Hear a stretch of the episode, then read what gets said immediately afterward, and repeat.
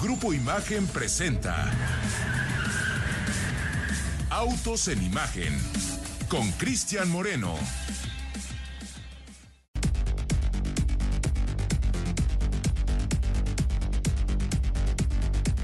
Hola, buenas tardes amigos de Autos en Imagen. Son las 4 de la tarde con 30 minutos. Es tiempo de hablar de autos. Y el día de hoy tenemos un programa raro. Es lunes, arranca la semana, pero pareciera que no hubo fin de semana, al menos no para la industria automotriz. En parte porque nos fuimos el viernes a este fin de semana patrio con la nota, obviamente caliente, de la huelga que inició el primer minuto del viernes. Y de ahí para acá, pues obviamente la gente, aunque tardó en reaccionar, 7 de la mañana, lunes, ya había una serie de posturas, algunas más sensatas que otras, algunos sí han radicalizado la postura, evidentemente mostrando ansiedad, incertidumbre, intranquilidad, y esto en una negociación como la que en este momento se está dando no abona en nada. Sin embargo, pues sí creo que las cosas, al no haberse resuelto con la velocidad con la que nos hubiera gustado verlo, pues nos habla de que si en dos meses no ocurrió algo que detuviera la huelga, pues esto no va a pasar una vez habiendo iniciada de un día para otro. Ya hay reportes acerca de que es Estelantis la primera que está sentada en la mesa con estos negociadores del sindicato de los trabajadores de la industria automotriz estadounidense, esta UAW. Y no creo que tarde mucho en que ocurra lo propio con la gente de General Motors y de Ford. Sin embargo, hay un par de, de peticiones que me, me, causan mucho ruido. Una de ellas tiene que ver con, con, una semana de cuatro días. Y me llama mucho la atención porque ya el propio Jim Farley, el CEO de Ford, advirtió que de pagar el sueldo que están pagando, de incrementar el incremento que se está requiriendo y de recortar la semana a cuatro días, simplemente la empresa quebraría.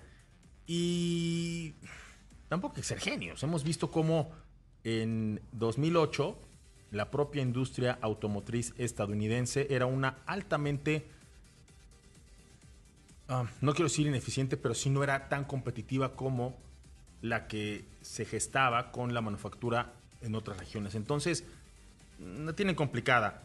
Y por ahí también les decía, pues que lo que ocurrirá con los proveedores mexicanos será algo duro si esto se extiende. Sin embargo, del viernes para acá y entendiendo un poco cómo es que se dan los proyectos en la industria automotriz, realmente no podemos tomar una postura y sería irresponsable e insensato decir, por lo que pasó ya con el arranque de la huelga, va a ocurrir esto. Pues no, porque es muy rápido. Ustedes bien saben que una orden de compra, ustedes bien saben que un proyecto de manufactura, ustedes bien saben que eh, pues lo que hace la industria automotriz con sus proveedores no es de un fin de semana para otro, es más, ni siquiera es del viernes para el lunes. Son muchos los días que hay que eh, considerar para que esto camine. Así es que lo que sí podemos empezar a hacer es empezar a darle voz y empezar a escuchar a las posturas que están involucradas en esta circunstancia en particular. Y vamos a hablar de eso el día de hoy. También platicamos acerca de lo que ocurrió el fin de semana con el señor Chaco Pérez. Ya desde el viernes las prácticas nos eh, adelantaban que Red Bull no se sentía cómodo con el desempeño de LRB19 en el circuito callejero de Singapur. Uno muy complicado, uno que, que frenó a los autos, uno que vio ganar a un Carlos Sainz que parecía que iba en, cámara lenta, y, no lo digo de forma despectiva, incluso Ferrari le puso el, Smooth Operator. Yo por ahí subí en, Instagram un, par de fotografías con esta, con esta melodía, porque en efecto, lo que hizo Carlos Sainz fue llevar un trenecito muy compacto, prácticamente los primeros cuatro vehículos venían pegados uno detrás del otro, todos detrás de Carlos Sainz, y ante la dificultad, ante lo complejo de poder rebasar en este circuito callejero, lo único que hizo Carlos Sainz fue administrar su posición, no equivocarse y eh, pedirle y rogarle a todos los santos italianos y a todos los ingenieros de Ferrari que tampoco lo fueran a echar para atrás. Así es que con esto se lleva la victoria y para los que creían que era muy sencillo, pues en la última vuelta, en las últimas curvas, el señor George Russell del equipo Mercedes, quien ya, ya se olía bañado en champaña porque estaba en la tercera posición, lo cual le hubiera permitido acceder al podio, se equivoca y se va de frente, choca y pierde un podio que parecía seguro. Así es que hasta para hacerlo despacito, hay que saber hacerlo.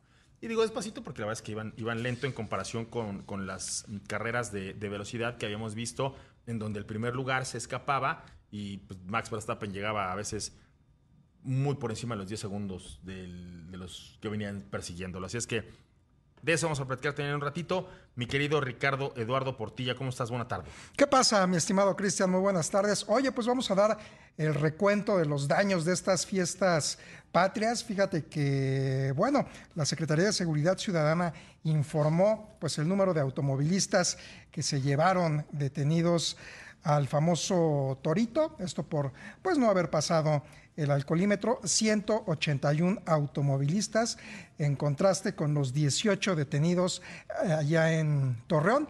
Más adelante platicamos de esto y cuál fue el menú patrio que se los dio a los detenidos. Y fíjate que hay un tema bien, bien interesante, tiene que ver con que ya el Torito no es, eh, es un programa exclusivo de la Ciudad de México. Hemos visto como muchos, muchas otras entidades han replicado este programa de alcoholímetro, inclusive allá en el estado de Morelos. Obviamente cada uno con sus eh, propias eh, reglas, reglas con, sus eh, propios formatos, con sus fórmulas distintas unas de las otras. por ejemplo, si esto tú lo trasladas a lo que ocurre allá en Nuevo León, las multas son altísimas. Y la gente, más que tenerle miedo a irse a, dormir a la cárcel, pues le tiene miedo al dineral que hay que pagar para sacar el coche del corral. Pero compártanos ¿Ustedes han visto cuando detienen a alguien o le ha tocado algún compañero, algún familiar? A mí sí, fíjate. En alguna ocasión tuvimos la eh, oportunidad de irnos a un evento aquí por la zona de la Jusco. Era un evento muy grande, de un parque de diversiones. Y pues, pasada a lo mejor la medianoche, las once y tantos de la noche, salimos y a un compañero, pero así saliendo de ahí del parque de diversiones, lo detiene el alcoholímetro, él se baja, hace la prueba y le indican, eh, ¿sabe qué? Este, veo que acaba de salir del estacionamiento. Eh, si puede conducir su, su esposa, les voy a permitir retirarse. Si no, usted se va al, detenido y el auto lo, me, lo, me lo lleva. No, pues qué bueno. O sea, de verdad había, había avanzado pues, de que sales de la calle a no, no más de cuatro metros.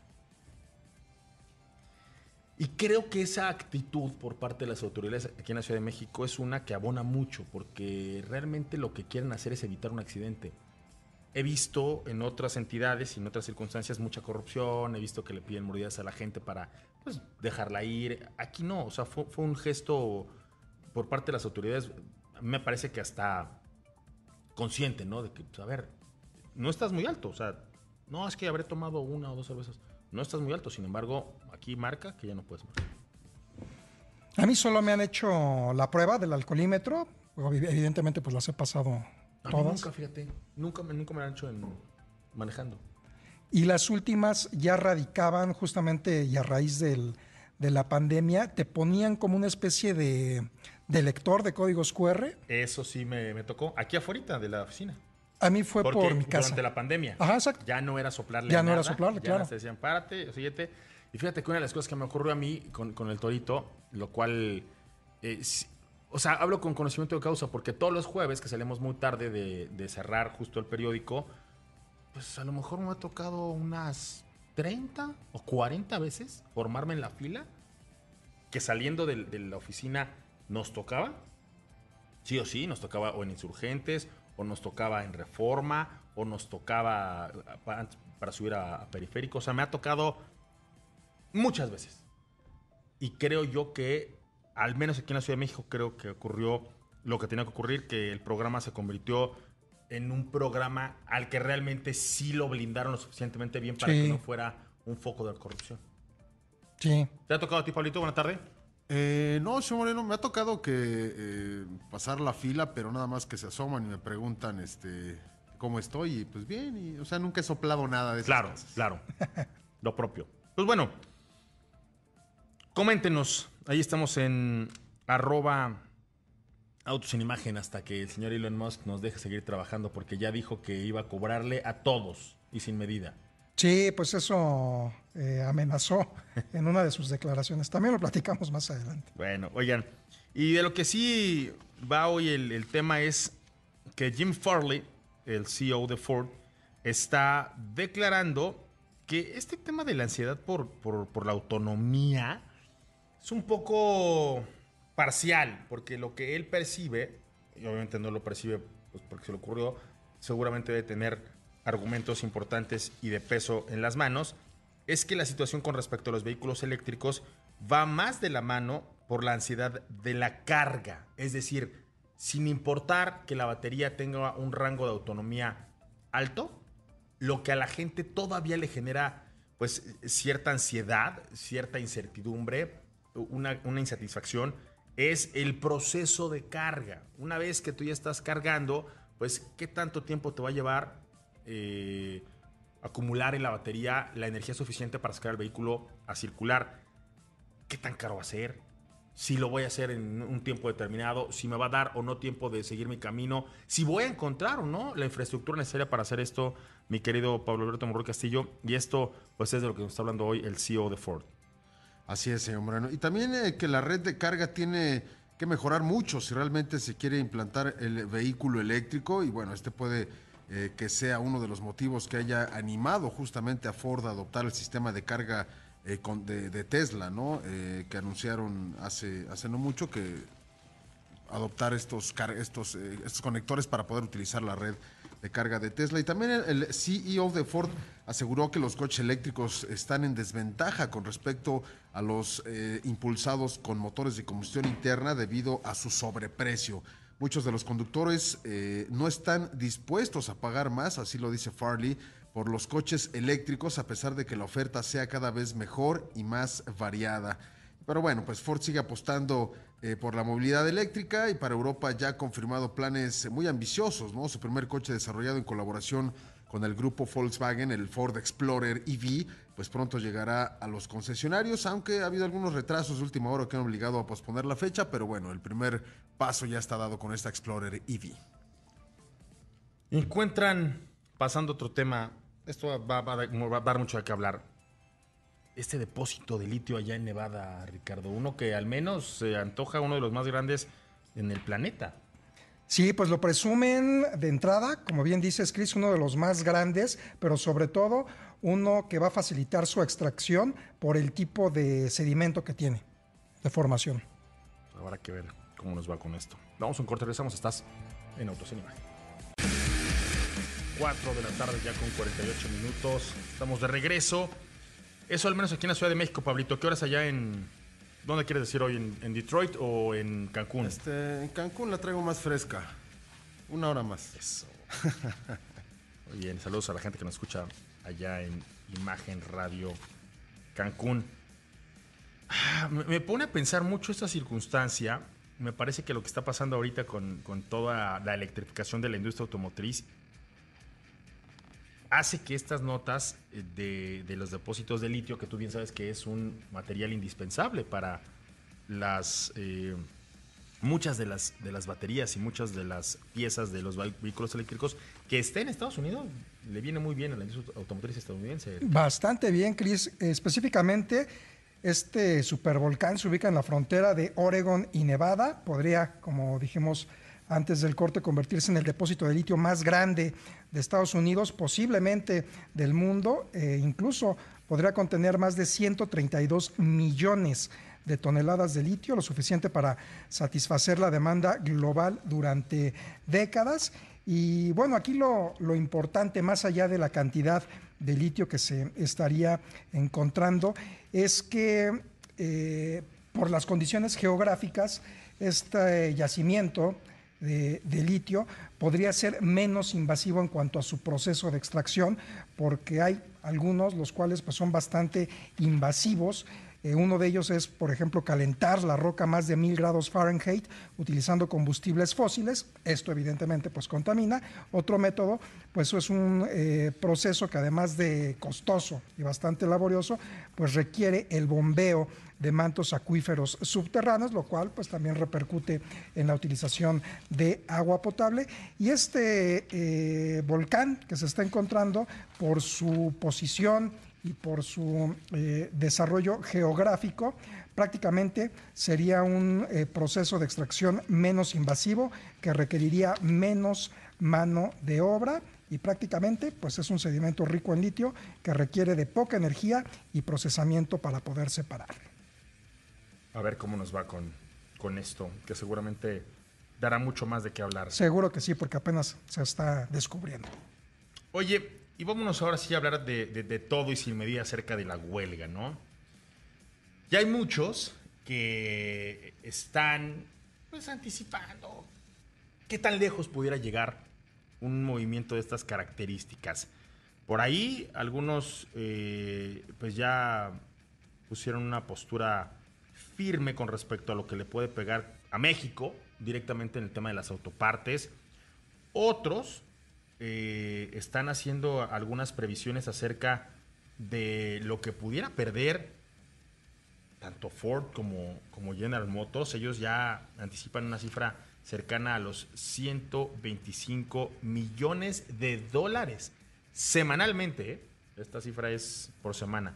Si todo nos sale bien las cuentas, al día de hoy ya tendrían eh, pues cuatro días eh, de huelga, ¿no? Pero vamos a ver lo que dice, por ejemplo, la secretaria del Tesoro, Janet Yellen, quien anticipa una solución rápida. Y ella cree que es demasiado pronto para evaluar el impacto de la huelga. La declaración eh, tal cual, y cito, es, es prematuro hacer pronósticos sobre lo que significará para la economía. Dependería de cuánto dure la huelga y quiénes se verían afectados. Esto eh, a una cadena estadounidense de noticias y la nota la, recuperan en, en agencias. ¿Por qué comparto esto? Porque creo yo que tomar una postura incendiaria, en donde dijéramos, no, es que por ahí tenemos una declaración, me parece, que de un organismo mexicano, que dice que están en riesgo uno de cada diez empleos en la frontera de Estados Unidos con México.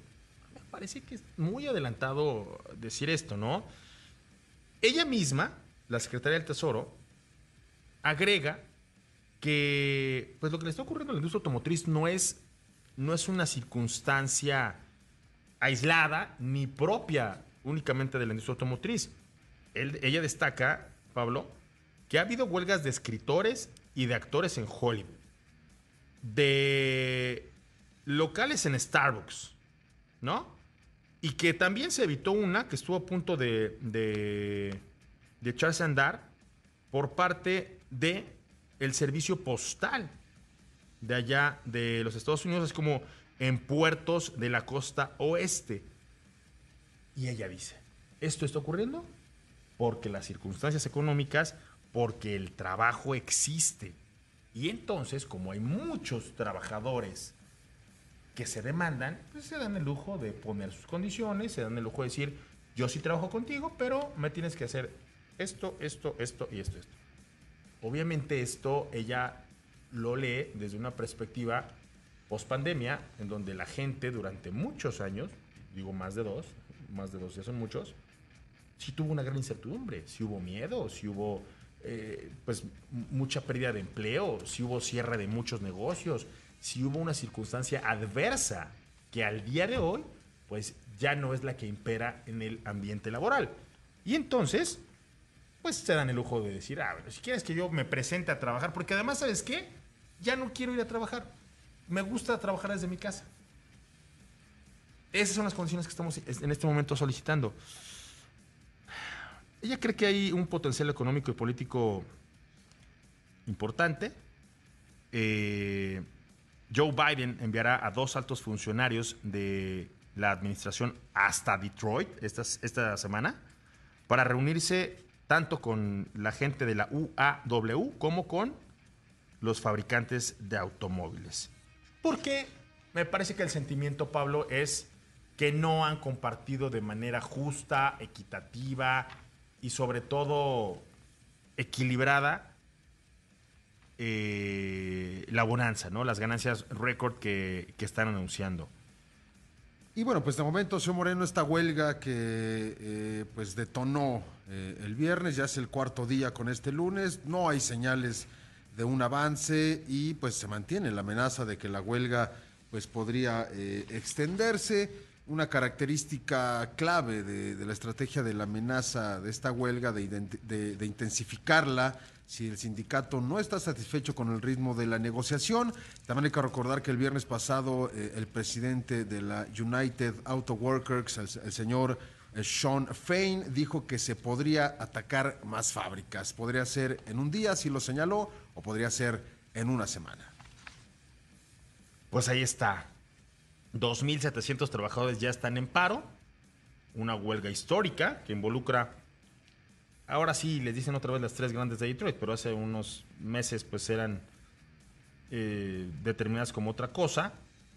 Y al final del día se anticipan 125 millones de dólares en pérdidas semanalmente si esto pues no, no llega a buen puerto, mi querido Ricardo.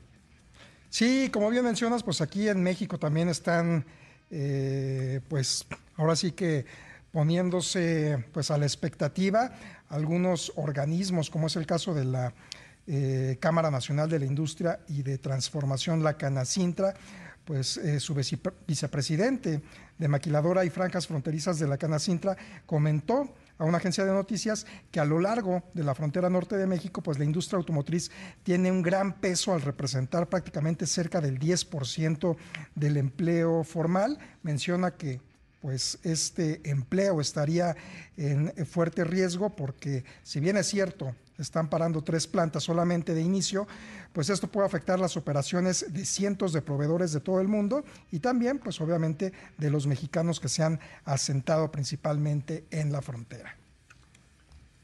Y bueno, ahí la Canacienta también pone su postura y, y muchas organizaciones. Yo creo que sí me quedo con esta frase y estamos a cuatro días de la huelga. Hoy todavía es prematuro hacer pronósticos sobre lo que significará la huelga para la economía. Y esto no lo dije yo, lo dijo la secretaria del Tesoro, Janet Yellen, quien pues, pide no poner la cabeza fría para poder negociar. Si en este momento, eh, imagínate, empiezan ya a perder el control y claro, que es lo que es, es la peor actitud, es lo que menos se necesita sobre todo si quieren acercar a las partes. Vamos a un corte, regresamos, estás en Autocénica. Bueno, mi querido Ricardo Gordo Portilla, ¿con quién la pasaste el fin de semana, Pato? Eh, con la familia, Chris. ¿Tú? También, como debe ser. ¿Usted, Pablito? Pues también en casa ahí limpiando unas cosillas que estaban pendientes. Haciendo días pambazos. familiares dependientes, ¿no? Ah, y haciendo pambazo, eso sí. ¿Tú hiciste pambazos, Pablito? Claro. Siempre son oportunidades importantes, ¿no? Para estar ahí. Me los presumió Pablo camino a casa y nada más me dejó con el antojo. Yo esperaría que nos hubiera traído unos en lugar de estar nada más de presumido con sus redes sociales. Fueron un éxito. Pero desde que es este TikToker famoso, suele asumir esa actitud. Ya ya no voy a decir nada, porque si no el club de fans de Pablo Alberto Monroy se pone duro. Oigan, y hablando de familia, les quiero contar justo esto que nos comparte el equipo de Chevrolet, porque los planes que tienes para tu familia son grandes. Por eso, la nueva Captiva, la nueva Chevrolet Captiva 2024, te ofrece hasta tres filas de asientos. Es de las pocas camionetas de este segmento que te brinda la oportunidad de tener esta opción de tres filas de asientos, obviamente con capacidad hasta para siete pasajeros, nuevos interiores con piel perforada, pantalla de 10.4 pulgadas con Smartphone Integration, que esto es obviamente una vinculación, así como una nueva cámara de 360 grados. Y todo esto envuelto por un exterior, obviamente, más deportivo, porque tiene todo lo que necesitas para impulsar los sueños de tu gran familia. La, nueve, la nueva Chevrolet Captiva es tan grande como tu familia.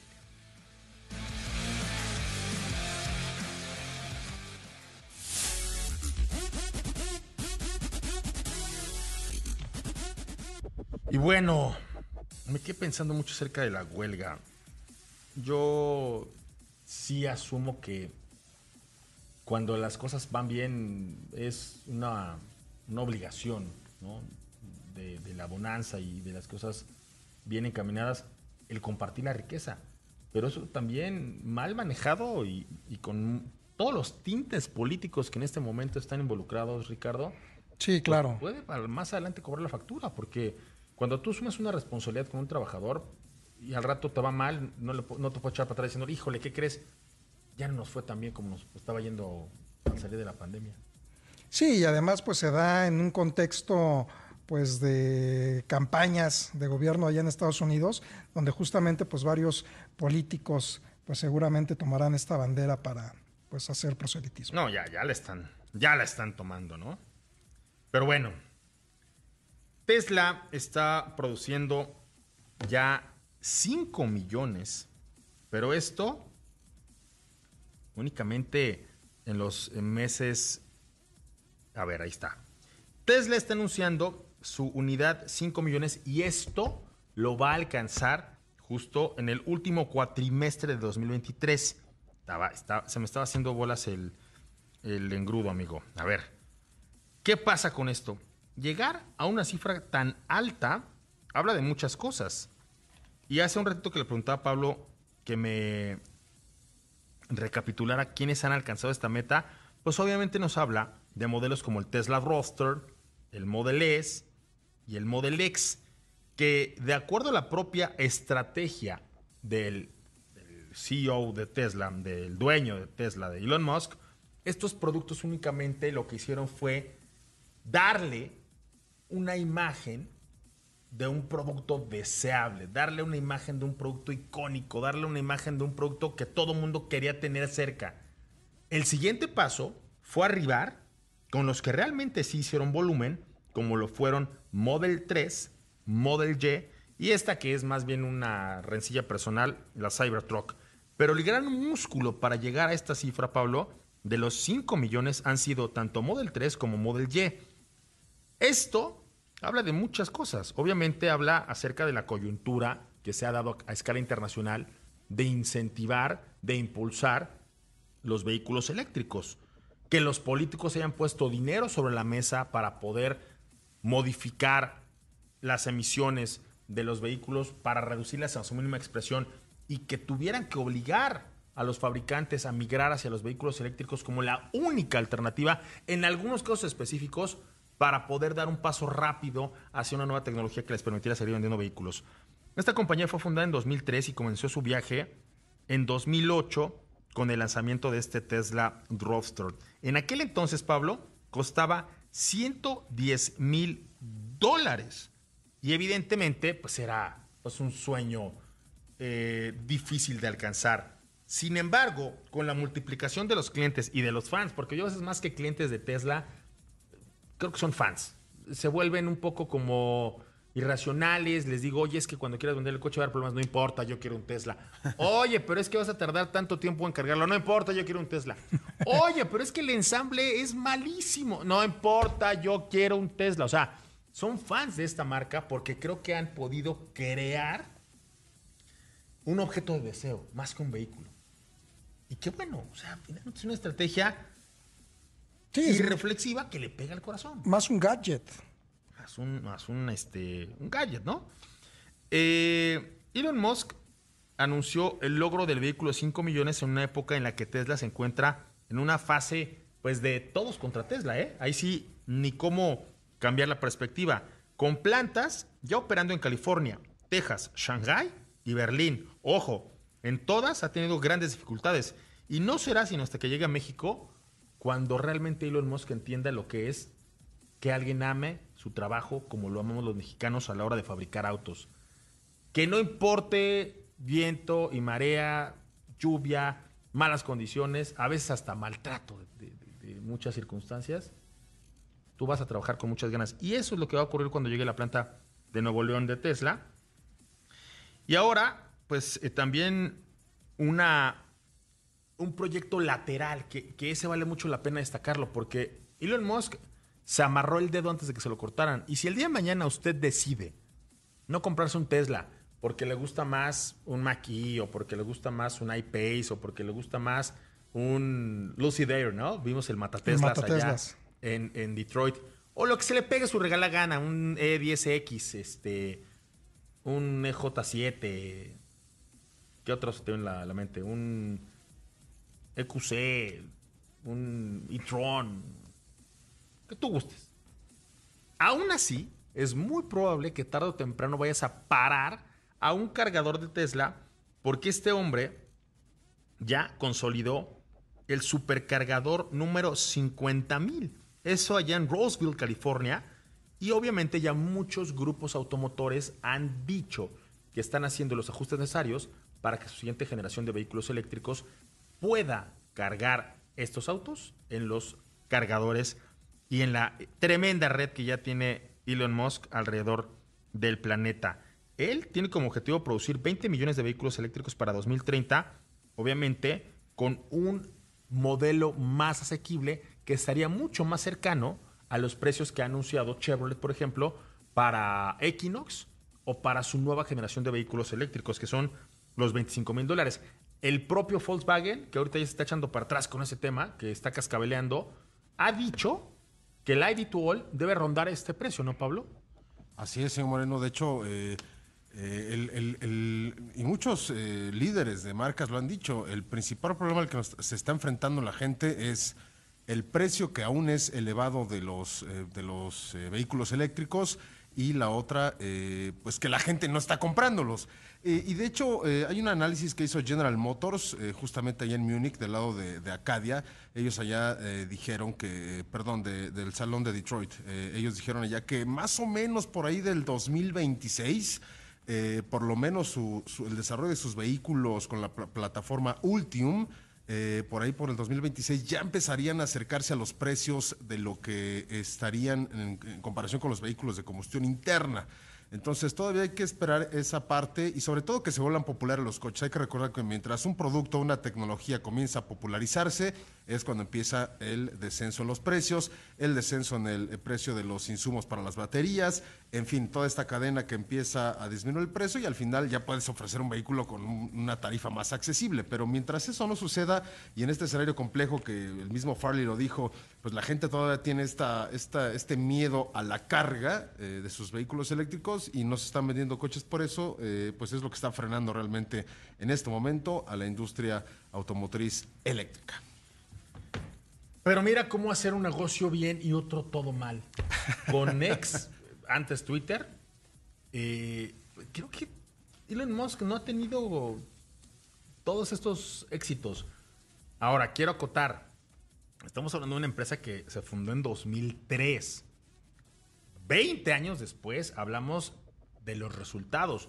Pero en algún momento con la propia Tesla también a Elon Musk le dijeron que estaba mal, que iba chueco, que nunca iba a lograr transformar eh, la industria automotriz en una industria automotriz electrificada, que cómo iban a dejar de sonar los coches a V8 eh, y, a ronronear y, que se iban a sustituir por estos este, sonidos galácticos. Y véanlo, 20 años después está realmente demostrando que tenía la razón que no estaba tan errado cuando decía que lo iba a lograr. Hoy le pasa un poco lo mismo con Ex y ahora ha dado una, declaración, digo, polémica. No puedo juzgarla si es buena o mala, pero polémica porque asegura que va a cobrar poquito, pero que va a cobrarles a todos los que participen en la red social ahora ex, Ricardo. Así es, pues ex, mejor conocida todavía como Twitter, pues posiblemente ya eh, se vaya a hacer un cobro prácticamente para todos aquellos que tengan una cuenta. Esto insinuó el propietario Elon Musk, que en sus planes están pues avanzando hacia un pequeño pago mensual por el uso del sistema ex. Esto se dio en el marco de una conversación que tuvo con el primer ministro de Israel.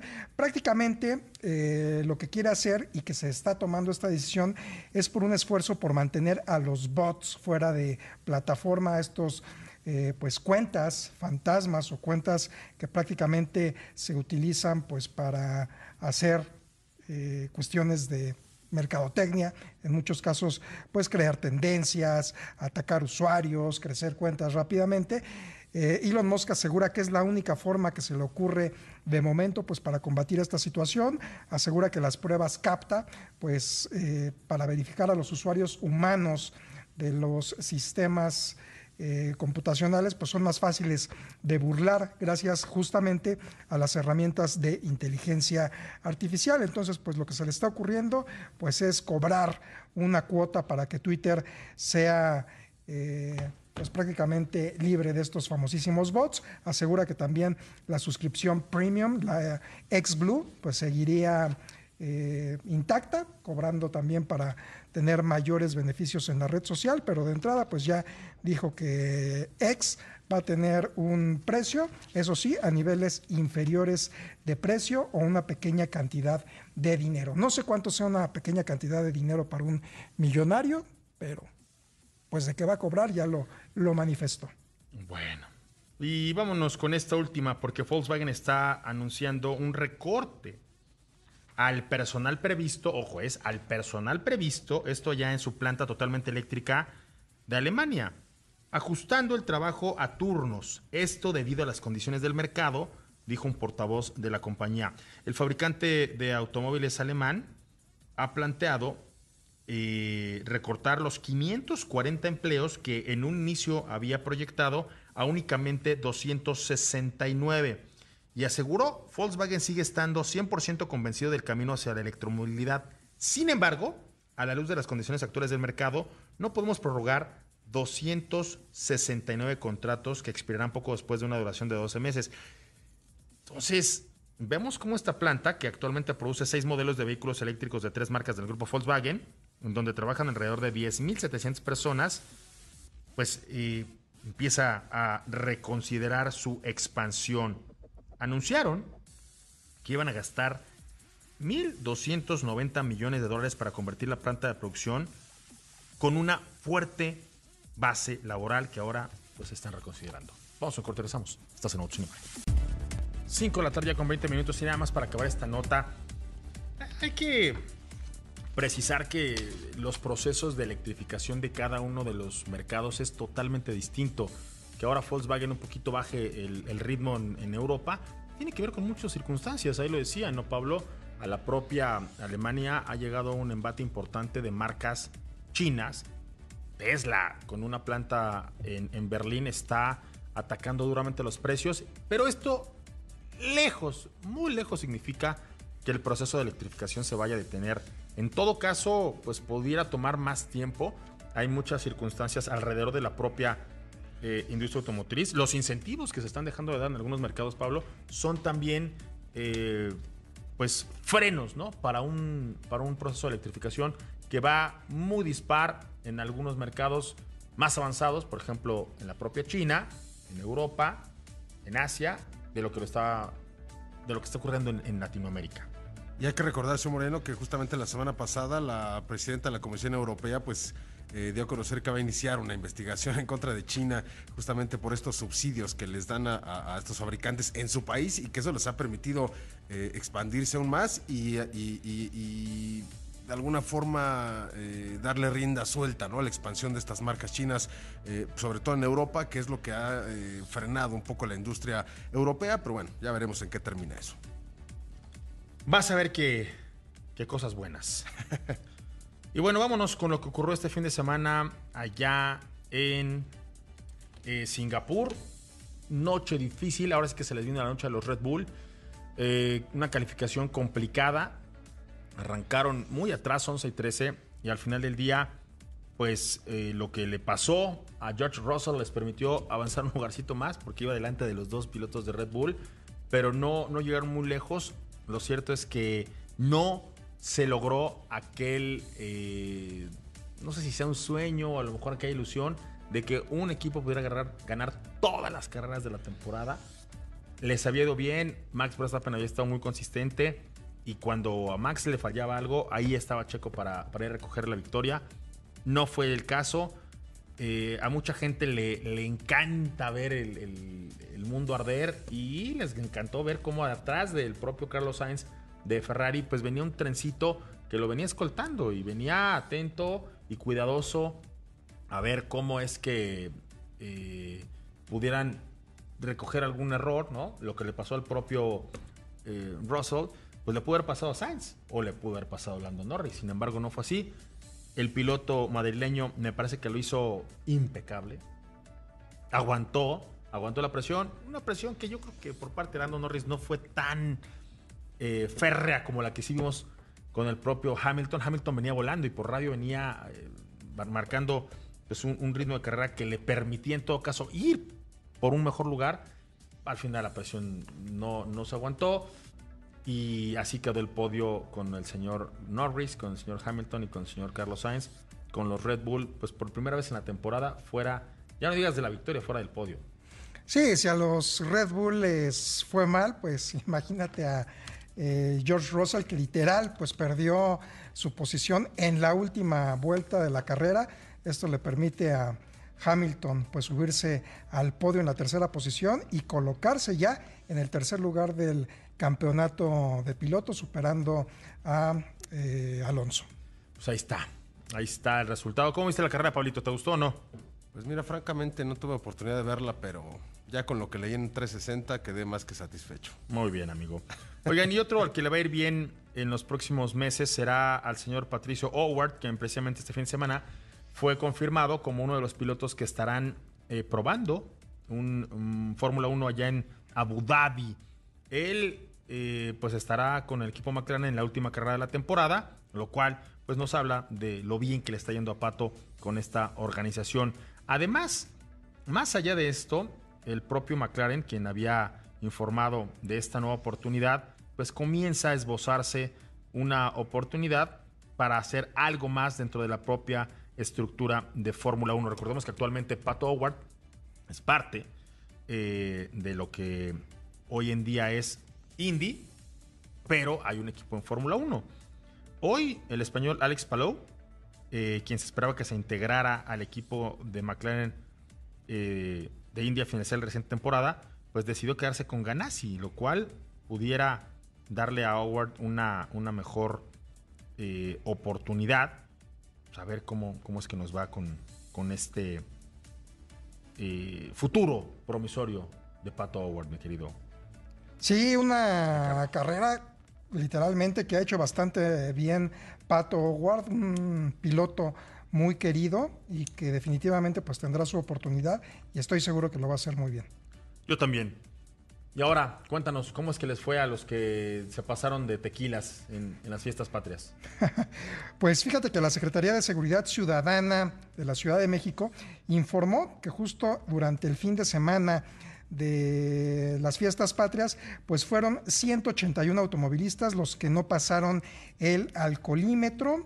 Se aplicaron 39.911 pruebas al COSTOP. Esto quiere decir que eh, se registra los grados de alcohol al ambiente del interior del vehículo y 1.521 pruebas de alcoholemia, el aire respirado.